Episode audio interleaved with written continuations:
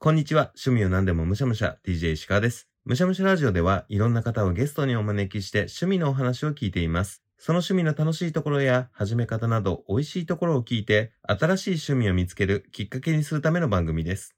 僕は20歳の頃より40の今の方が人生めちゃくちゃ楽しいんですね。なんで40代の方が楽しいかっていうと、一番大きな違いは自分の機嫌を取るのが上手くなったっていうところにあると思っています。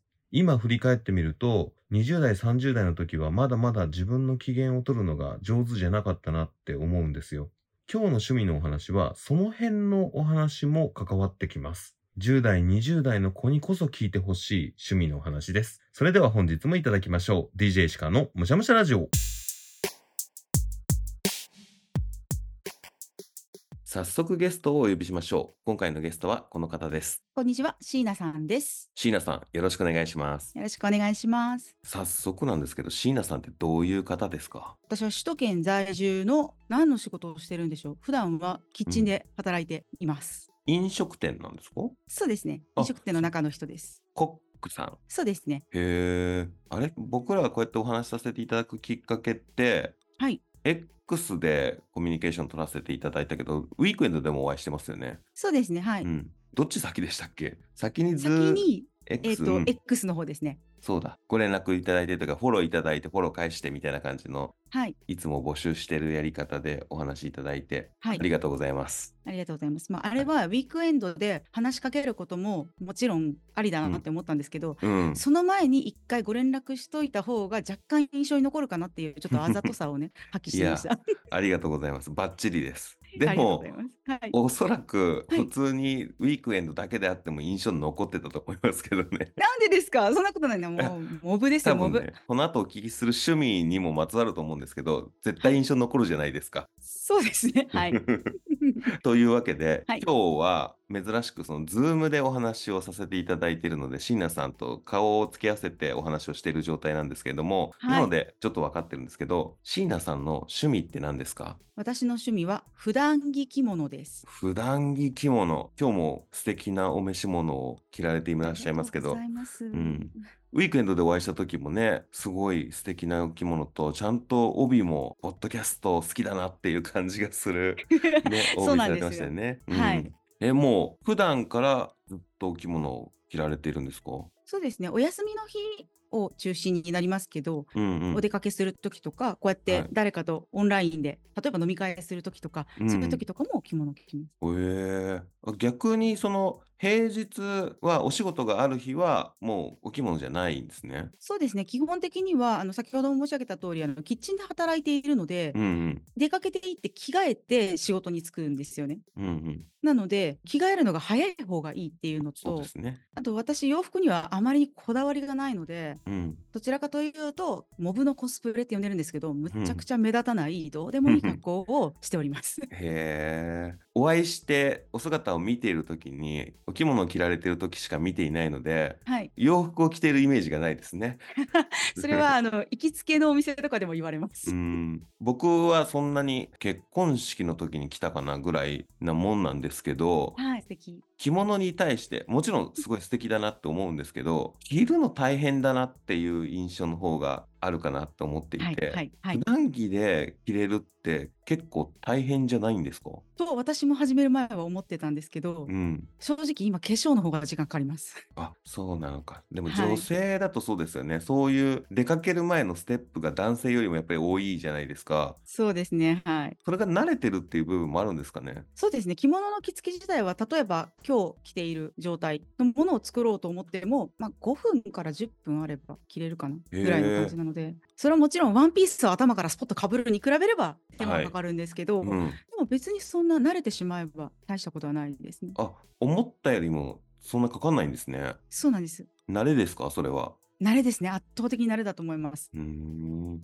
あとは、お着物ってはい。素敵なんですけど、その素敵にするために、色のバランスが洋服より難しそうっていうはい。はい。イメージもあはい。って、はい。で、椎名さん多分何着もお持ちになっている中で組み合わせてコーディネートされてるわけですよね、帯とかもはい。含めて。はい。あれって色ガチャガチャになると変になるけど、すごい素敵にまとめられてるじゃないですか。ありがとうございます。その辺はもうセンスですか？センスと好みはあると思うんですけど、うん。ただ、これは多分、まあ、そこそこ妙齢の、まあ、男性も女性も理解していただけるんじゃないかと思うんですけど、うん。加齢とともに似合うもの変わりませんか？ああ、それはもう洋服もそうですもんね。そう、そうなんうん。ですよ。それで、あと洋服って去年の流行りと今年の流行りってめちゃくちゃ違いません？うん。去年めちゃくちゃ素敵と思って着てたお洋服が今年着るとなんかダサいみたいなはい。ことになるんですよね。うんでもうん。着物ってラインが一緒なんですよ。うん去うん。年着たやつが今年ダサいとかないんですよ。うん。だから色遊びさえしてればいいんですよね。形が決まってるから。ああ、なるほど。そっか。選択肢の幅の問題が、こう。形と色とっていうのが洋服のカテゴリーだけど、着物の場合は色っていうところで選べるっていう、そうなんですよ。縦横じゃないから。そうそうそうそうそううん。そうそうそう。で、しかも洋服に比べてれば着物の方が持ちがいいので、素うん材的な問うん。題で。そうすると、去年、今年、来年って毎回新しいものを新調しなければならないっていう感じではなくって、うん。あ、そろそろあれ着ようかなっていうのが毎年できるんですよ。ああ、なるほど。じゃあその部分も考えていくと、はい。結果的に洋服よりも悩む時間はもしかしたらトータルでは浮物の方が短いんじゃないかすらあり得るってことなんですね。そうなんですよね。うん。まあ私の場合はなんですけど、お洋服が似合わない体型なので、例えば腕が短いとか、首がうん。短いとか、うん。胴回りがしっかりしているとかって、今のお洋服の流行りからは、まああんまり素敵なラインにはならないわけですよ。うんうん。なんですけど、着物を着ると、リサイクルって、まあ、年々ね、あの日本人の平均身長が伸びていってるのを鑑みると、ちょっとはい。小柄な方が着てたりとかするんですよね、自分うよりも。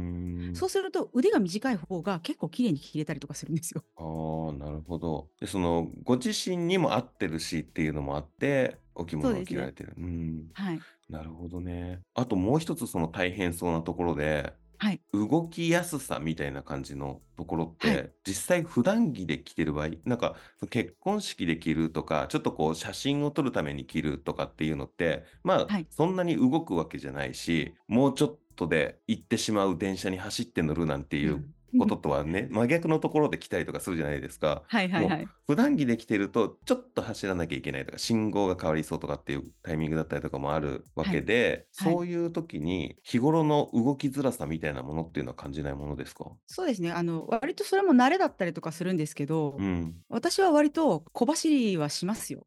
へえ。します。全然します。ただ、あの、多分着崩れとかを気にされると思うんですうよね。そう。ん。なんですけど、自分で着れるってことは自分で直せるってことなんですああ、よ。そっか。それもその手間じゃなく、ささっとい。けちゃうんです。ささっと。いけますし、あと、うん。ここを締めるとしんどいんだけど、ここを締めると楽みたいなのって多分本当はみんなあって、うん。例えば、結婚式とか成人式とかで着付けてもらうのって人に着付けてもらうじゃないですうか。ん。そうすると、まあもちろん着崩れを直せない人を着付けるのでずらないように着付けますよね、着付けう師さんは。ん。そうすると、まあ通常よりきついし、自分がきついと思ってるポイントを占めてる可能性があるんですよね。あ例えば人にくすぐられたらくすぐったいけど自分で脇腹くすぐってもくすぐったくないみたいにんうん。自分でやると苦しくないところを締めるんですよ。ああ、なるほどね。そっか、自分に最適な、一番自分に合った着方ができるっていうのも、そうなんです、そうなんで。自分です着付けられるとそういうことができるんですね。そうそうそうそう。へえ。ああ、確かに。あと、はい。街中でめっちゃ見られそうだなっていうのもあります。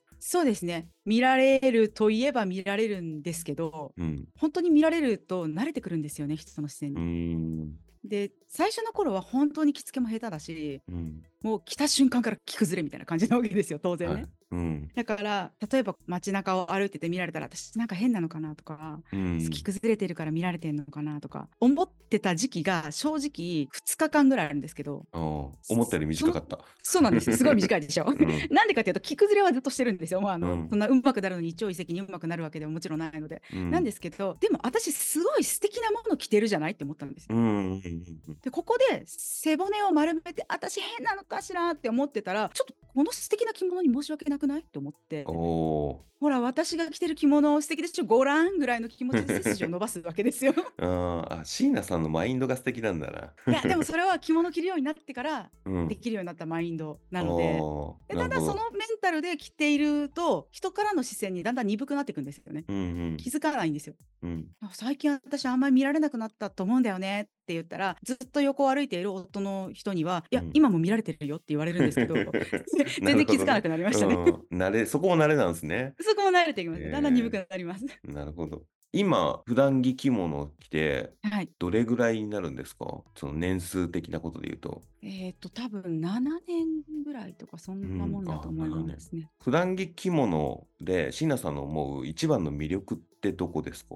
え、なんでしょうね。うん私の場合はですけど、すごい見た目に対するコンプレックスがすごい強かったんですよ。うん。まあ、それこそあのさっきみたいに誰かに見られたら私が変なのかしらって思ってるっていうのはもう洋服を着てる時からそうだったんですけどうん。着物が好きだっていう気持ちで着るようになって着物って素敵でしょっていう気持ちで背筋を伸ばすようになるとうんちょっとずつ自分のことを認められるようになってきたんですよね。ああ、なるほど。それ別に着物じゃなくてもよかったのかもしれないんですけど好きなものに手を伸ばすパワーみたいなのをうん、うん。教えてもらったなって思うし、うん。よくそのおしゃれは自分のためであって他人のためじゃないみたいなことうんうんを言う人たち多いじゃないですか。うんもう言ってることはわかるけど正直私は実感としてわからんとずっと思ってたんですけど、うん着物着るようになってから本当私を満たすためのアイテムだわこれっていう風になれたんですよね。うんうん。それは本当に感謝してる。なるほど。わかります。アニメが書いてある T シャツを着るときに、はい誰かに見せるわけじゃなくて、自分がこのアニメ好きだから着てるみたいなのでテンション上がる。自分自身のはいはいテンションを上げて、今日一日を楽しくいられるみたいな感じの発想と近いのかなと思っていあて、そうですそうですはい、そことお着物を着られるっていうところに共通点があるんだなっ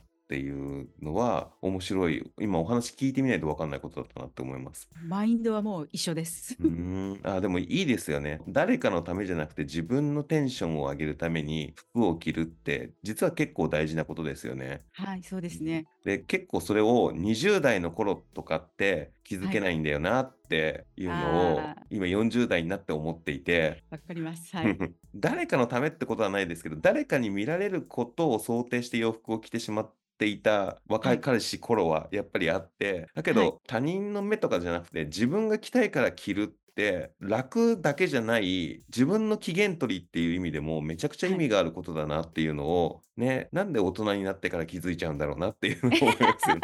もっと早く知りたかったよっていう。いや ー非常にわかるんですけど、うんあのすごい同意なんですけど、うん。でもやっぱり人の目を気にする時期があったから、うんここに出会えたような気もするんですよね。まあそうですね。そうじゃなきゃ楽だなっていうことに気づけないですしね、そこにね。そうそうなんですよね、うんあとなんか若い頃はっていう言い方をするとすごい10羽人からげにしてますけど、はい。やっぱり自意識がすごく強いのでいや今も強いんですけどね、うん でも自分のことをあんまり知らないじゃないですか、うんそもそも。うんなった時によねそうこれはみんなが言ってるからこっちに行ってるのかうん。自分が好きだからこれをチョイスしてるのかっていうところの境目ってうんきちんとはやっぱりわからないと思うんですよね。うん。で興味を持って手を出してあこれは私意外と好きじゃないっていう過程をたどらないと、うん。きっとそこにはたどり着けないし自分の取扱説明書はできていかないような気がするんですよね。そうですね。割とこうショートカットできない、踏まなきゃいけない通過儀礼を踏んでたどり着けるところでもあるんだろうなと思います。そうそうなんですよ。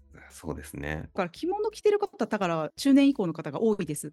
多分そこを踏んでそこに来てられるんだと思うんですよねなるほど。そっか、椎名さんのそのご自身を納得させる、ご自身を喜ばせるっていうところにあったのが着物だったってことなんですね。そうですね。たまたまでございます。うん、おっしゃる通り試してみないとなんか自分のことって分かってるつもりでいてもあれ？これ着たら似合うじゃんもうこれ着たら自分ってテンション上がるんだなっていうこともやってみないと分かんないんですよね意外と。そうなんですよね。うん、へえなるほどね。その7年前に着物で普段着していこうって思ったきっかけってどういうことがあったんですか、あそもそもうん。多分結構これを聞かれてる方の中にもいらっしゃると思うんですけどうん、実家にまあまあ着物があったんですよ。へえ、でうち祖母が2人ともお茶とかお花とかの先生をやっていて、うん、か父方の祖母についてはもう60になるまで毎日着物で過ごしているような人だったんですよね。うん、うん、なのでめちゃめちゃあるんですけど着ないじゃないですかうん、その子孫たちは。うん、えいつか着れるようになったらあれ引き継げるんだろうけどうーんみたいな気持ちだったんですずっと。うん、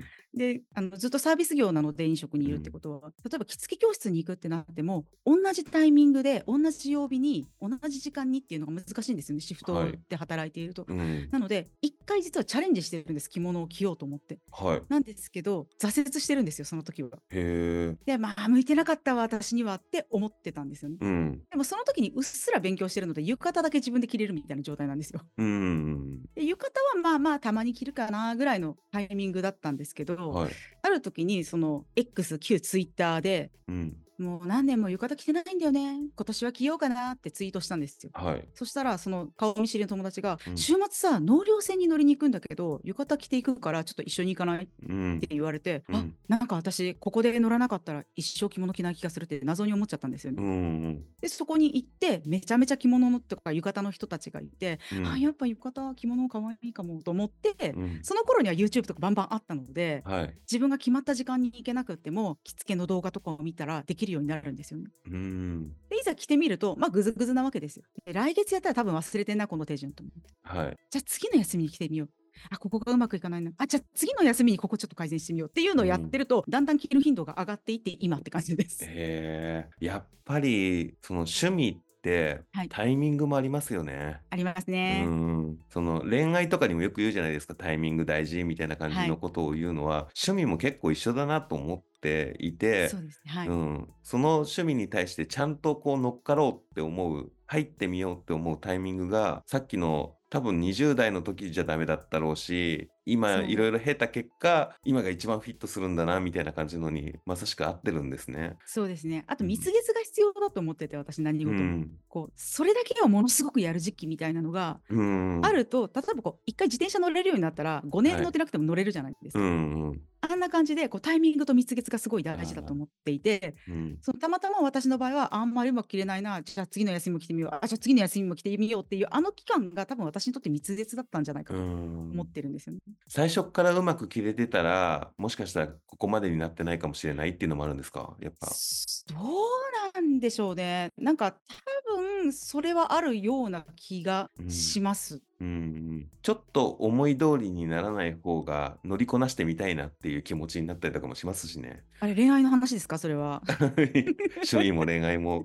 うん、そうですね。そうかもしれないです。うん、なるほどね。いや、すごいいいですね。やっぱり普段からお着物を着られていると、周りもそういう着物着られてる方が多くなったりするもんなんですか？影響を与えていたりとか、そういうコミュニティがあったりとか。あーそうですね。私の場合は X に生息しているので、あのそこで着物のことだけを結構言ってるんですよねうん私は。なのでそこには着物を着る仲間たちが多いです。うんうん。で多分この後お話しさせていただくと思うんだけどポッドキャストもやってるんですけど、うん。それは X で出会った普段着物を着ている友人とやっているのでそういうふうに友達は広がります。じゃあうんリアルの人たちの中で着物友達ができるのかというと私はあんまりそこを求めてなくってうん、私は私が好きな格好をすることで救われてるからうん、同じ趣味やろうぜっていうのはやりたくないですよ。その人が素敵な感じで生きててくれればいいなっうん。ていう感じなんですよね。うん。なのでただ私が楽しそうに多分日常で着てるっていうのを見てえ私も着れるかしらちょっと教えてくれないって言ってくる友達はやっぱりいます。ああ、なるほどね。じゃあ、そうやって広げて、広がってはいくんですね。そうですね。まあ、あうんの、いつでも声をかけてもいいんだぜ、みたいなノリで生きてると、こう、うん私もちょっと来たいんだけどとか、どこ買い物に行ったらいいのとかっていう声はかかるので、うん。じゃあ、あの、じゃあ今度着れるようになったらどこどこに遊びに行こうみたいな感じで、こう、広げてはいますね。でもやっぱ最初に実家に着物がたくさんあるっていう恵まれた環境はだいぶアドバンテージですね。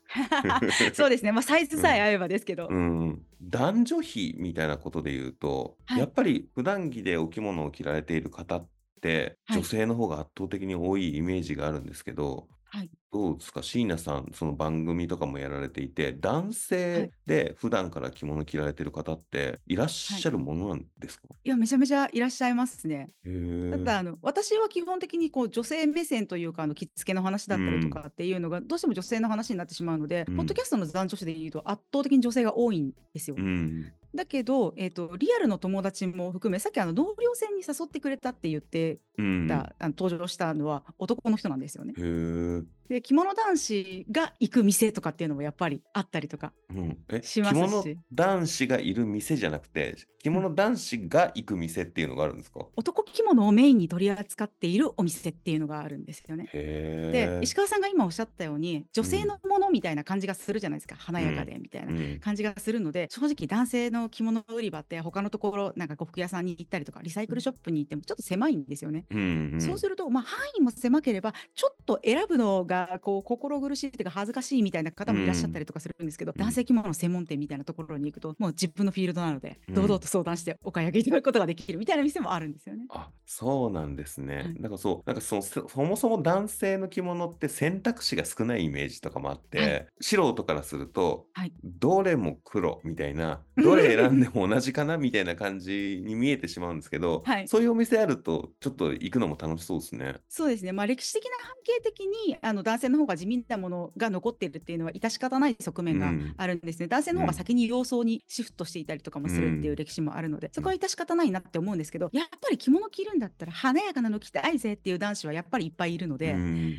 えば帯の部分が派手だったり、うん。半襟の部分が派手だったり、うん。もうそもそも生地を洋服の生地から作ってくれるお店があったり自分が好きなの選んだりとかできる店があったりっていうので、うん。実はバリエーションいっぱいあるんですよ。へえ。あ、面白そう。ちょっとその男性の派手な着物って見てみたいですね。あの私が知ってる方だと浴衣の生地が女性の反物で男性用に仕立てて、うんあ。の着てらっしゃる方がいたりとかしてうーん。そういうこともできるのでぜひぜひ X とかでたまに見るんですけど、椎名さんはすごく楽しく着物の生活をされていると思うんですけど、着物警察っていう言葉とかあったりするじゃないですか。はいはいはいはいあれって実際に存在するんですか？あの着物警察って言葉私使ってないんですよ。うん。なんでかっていうと警察ってちゃんと法に従って取り締まるでしょう。んそうですね。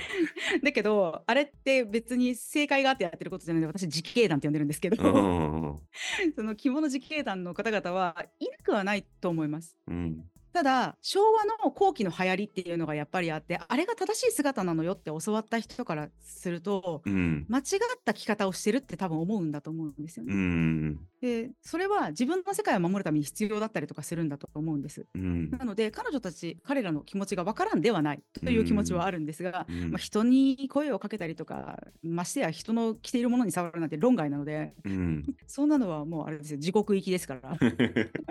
え、されたことはあります？普段着てて、そういう自警団の方に。そうですね一回触られたことはあります。うん。あ、でも、でもその知識があるじゃないですか、うんこっちは。うんなんていうかそういう人が存在してるっていうのをうん。知ってるので、あのナチュラルに叱って終わりました。うん。必要以上にそういう存在にビビる必要もないかなっていうことなんですね。これから始める人が。あそうですね全うん然ビビる必要はないと思います。うん。ただ私自分が着始めた頃にうん。別にもちろん声かけたりとか触ったりとかしてないですよ。でも、うん着付けが気になったことがあるんです他人様の。うん。あなんかちょっと下着が見えてるなとかちょっと帯うん落ちてるなとかってうん気になったことがあって、でも気になるなって思うだけでもちろん心には留めてるんですけど、うん。1年ぐらい経った時に、うんそういう方を見かけた時に全然気にならなかったんですよ。うん。可愛いなだけだったんですよ。うん。これ多分自分が不安だったんだと思うんです。ああ着。物着始めてすぐだったから自分もできてないかもしれないとか、うん。あれああなってたら嫌だなっていう恐怖心から他人のあらも探しちゃう自分のあらも探しちゃうっていう状態だった、うんだけども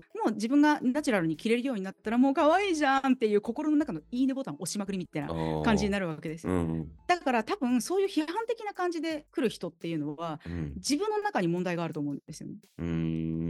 それはあなたで解決していただいてっていう気持ちで、うん。私は私自身で素敵ですがぐらいのはいメンタルで言ってほしい、うん。満足してたらいいところしか見えてこないっていうことですね。そうそうなんですよ、うんあとねそういう声をかけてくれる人は絶対にあなたより着物を着てない人だからうん。頭でっかちな自分の知識のみを押し付けてくるってことですね。そううん。なんか、そう、着物を着るハードルの高いところの一つに、最初にやってみようって思うの、ハードルの高さを感じてしまうところの一つに、そのネットで見たその知識があって、あ、はい。なんか怒る人がいるんだろうなっていう イメージがあったんですけど、はい。そんな気にすることないっていうのはでも救いですよね、すごく。そうですね。だって私うん。7年着てて本当一人とかですからね会ったことあるの、うんちょっとじゃあ情報がこう先に広がりすぎた感じですね。それはね。そうですね。やっぱりうん。衝撃的な体験だと思うので、うん。いわゆる SNS とかで言っったらバズるみたいなことになると思うんです。うん。でも1億人以上いる日本で1人だからねその人、うんみたいな話なので。うん。あ、それは安心。だってそもそもですよ今、うん例えば半袖着てる人が今ねめっちゃ冬ですけど、うん着てる人が街を歩いてたとしてあなたそれはダメよっていう人おかしいじゃないですかおかしいですね。一緒です一緒うん。本当そうですよね。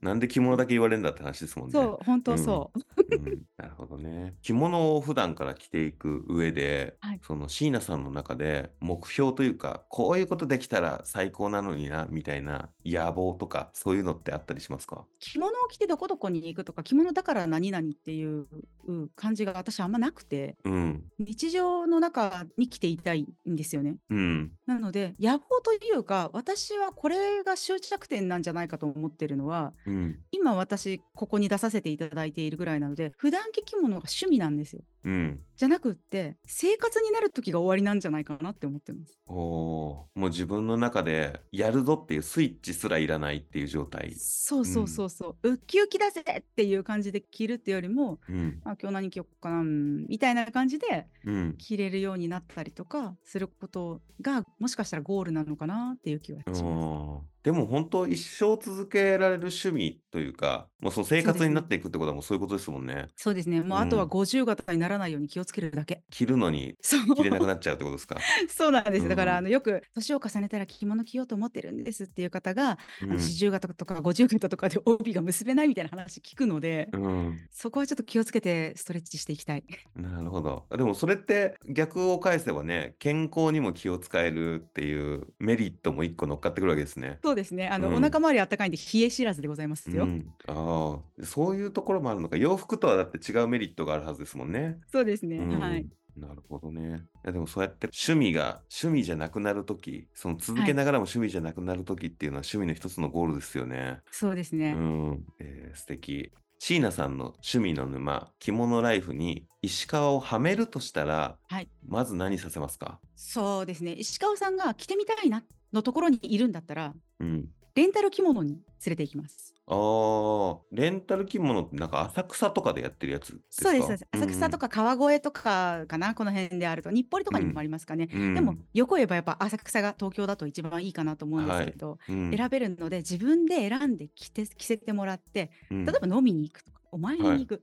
自分でトイレに行くっていう風にやって、あこれぐらいの着崩れ感ね、あこれぐらいのテンションの上がり感ね、どうしようかな、ちょっと行ってみようかなって思ったら、浅草に着物屋さんあるので、うんうん。そういうところで、ちょっと買ってもいいかなって思ったら、あいくらぐらいかなって見に連れていくっていう感じですかね。うんうんまだまだ着たくないよっていう時は、本をおすすめしますね。ああ、本でまず勉強する。見慣れるとハードルが下がると思うんです。うんうんだから、あの本とか漫画とかそういうのを読んで、うんあちょっと着てもいいかなって思ったらレンタル着物って感じですかね。いざ始めてみるってなった時に、はい。やっぱり高いですよね。あと思うじゃないですか。うん。ではここで問題です。はい。本日私が着ているこの緑色のうん色無地、いくらでしょええいやもうそもそも10万ぐらいからスタートしなきゃいけないイメージがあります。うはい。ではここで答えです。はい。この着物は2000円です。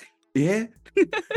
あ、なんか、実は10万円もしないんですよ、5万円ですみたいな話になるのかと思ったら、もっともっと、どういうことですか？ほんそれは正規品ですか？だって正規2000品円。あのリサイクルなんです、これ。で着物ってリサイクル品すごいいっぱいあるんですよ。さっきうん私が言ったように、実家のタンスに眠ってる人たちって多いので、はい。それを、まあ、メルカリだったりとかうんで売ってる方がいたりとか、そういうのを集めて売っている業者さんがいたりとかもはい。するので、まあ、例えば東京とか大阪とか名古屋みたいにそんうん。なショップは近くにないぜっていう人も、例えばヤフオクとかうん。でもあったりとかするので、はい。ネットでポチれたりとかもします。えー、あ、メルカリとかヤフオクに出てても高いと思ってたんですけど、あもう全然安いですよ。あ、そうなんですね。はい。もしこれがこう着てて楽しいなとかって思ってきてもっとこだわった何か自分にもうジャストサイズのものが欲しいってなった時に押し立てすればいいと思うんですよ。うんうん。いやだって最初から70万とか出せないじゃんっていう感じになると思うんですよ。はいうんまあ70万だって相相当高級だと思いますけど、うん、普段着にはできないですもんね。そうなんですよ。そうなんです。はい心が痛いじゃないですか。うん、リサイクルです、リサイクル。えーでも2000円って言われると洋服ってこうユーズドを買うとかとも全然同じぐらいなのでなんかそうなんですよ。その価格面でのハードルって一気になくなりますね。そうなんです。あの特に男性の場合は中にシャツとか、うんあのタートルネックとか、まあ、女性も全然いけるんですけど、うん着てであのブーツだったり普通の靴だったりで着物と帯だけ買えば、うんちょっと着流し風というか書生さん風に着れたりとかするので、ああ対照チックなそうそう感そうそうじですね。そうなんですよ。なので女性も全然着れるんですけど安いのは安いので、うんぜひぜひですよ。あの結構簡単にそのハードルは超えられます。うん、今このお話を聞いてハードルがぐっと下がりましたね。そうなんですよ。高いんでしょうも言われますね、うんやっぱね。うん、えー、あそれは有益な情報ありがとうございます。ぜひぜひあのお安く始めてください。うん。いや面白い。なんか今回対面でお話ししてるっていうのもあってそのオはい。ンライン上で、お着物の話をされてる時の椎名さんがすごい笑顔で話してくださるから あ、はい。着物ライフは本当に楽しいんだなっていうのがよりなんか感じれました。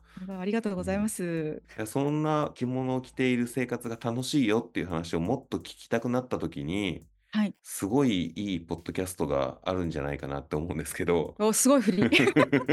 ご紹介していただいてもいいですか？ありがとうございます。えっ、と普段着モノスキーのたわごとラジオというのを木曜日の夕方5時に更新しています。私は首都圏に住んでいるんですけど、もう一人名古屋に住んでいる太郎ちゃんっていうのと二人で喋ってます。で着物の話をするっていうと多分ねちょっと格式高いのかしらとか難しいのかしらって思ってる方が多いと思うんですけど、私たちはどちらかというとえーすっごい可愛いんだけどすごい好きなんだけどみたいな話しかしてません。でもなんで私があれを作ったかっていうとやっぱハードル高いなって自分が思ってたからうんもっとくだらない話例えばさっき石川さんがされたみたいに目立つのって嫌じゃないみたいな話とか、うん伝統が怖いんですけどみたいな話とか、うん そういう話をしてます。なのであの本当気軽に着物を着る人も着ない人もぜひ一度あのくだらない場にいらっしゃいませ。こんばんは。椎名さん今日はありがとうございました。ありがとうございました。今回のお話、着物を始めるかどうかっていうのも、まあ、いつもの趣味と同じく、一つのきっかけになればいいなって思うんですけれども、それよりも自分が着てて嬉しい服、自分が着てて自分の機嫌が取れる服っていうものをみんな着てもらいたいなっって僕は思います。まあもちろんね、誰かに見せる服っていうシーンもあるとは思います。だけど日常の中に人目ではなく自分の目を気にするっていう洋服を着る日なんていうのも入れてもいいんじゃないでしょうか。というわけで本日の趣味川柳。誰がため自分喜ぶ服着よう。誰がため自分喜ぶ服着よう。